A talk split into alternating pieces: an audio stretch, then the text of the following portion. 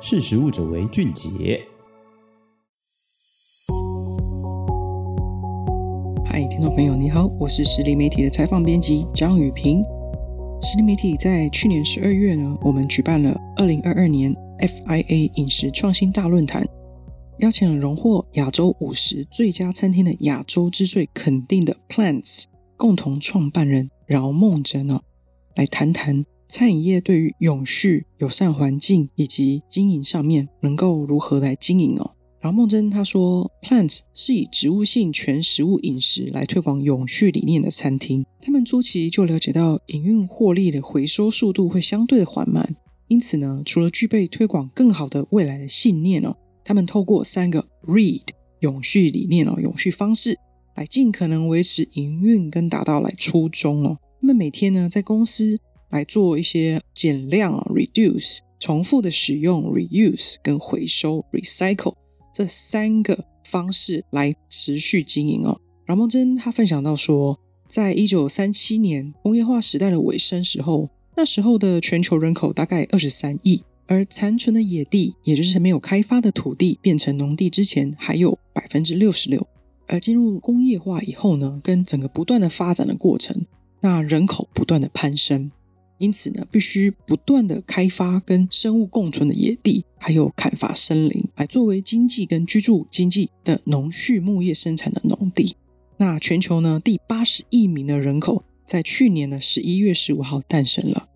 这个时候呢，该如何定位餐厅跟社会以及环境之间的关系，并实践同理心呢？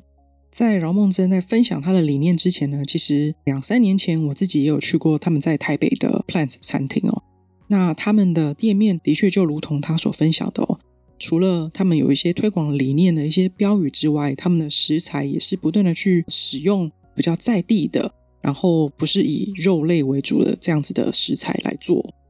只是有许多人也质疑过，植物性的饮食就真的对生态环境冲击比较小吗？而且这样真的永续吗？所以饶孟真他提出这个疑问，并表示说，在许多植物性的食品里面，其实都能够看到棕榈油的使用啊，是食品制成里面非常经济实惠的选项。但是呢，却必须大量的开垦野地来种植这个棕榈树哦。现在残存的野地到二零二零年哦，其实已经不到百分之三十五了。不只是许多的动植物来流失他们的家园跟栖地。危及的生物多样性，对于未来的地球还有粮食的存续，其实有潜在的隐忧。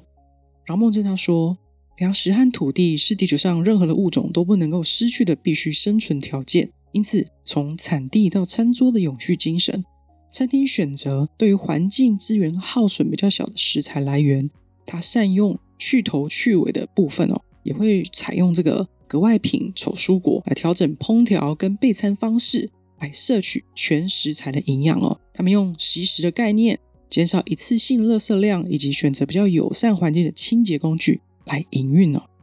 而对于餐饮业最重要的哦，饶孟真他强调说，用心在每一项的日常工作，也能够提供员工伙伴可以更安心的工作，在这个环境里面才能够料理出对于环境跟消费者都健康友善的餐点哦。以上是今天的小分享，谢谢你今天的收听，我们下次空中见喽，拜拜。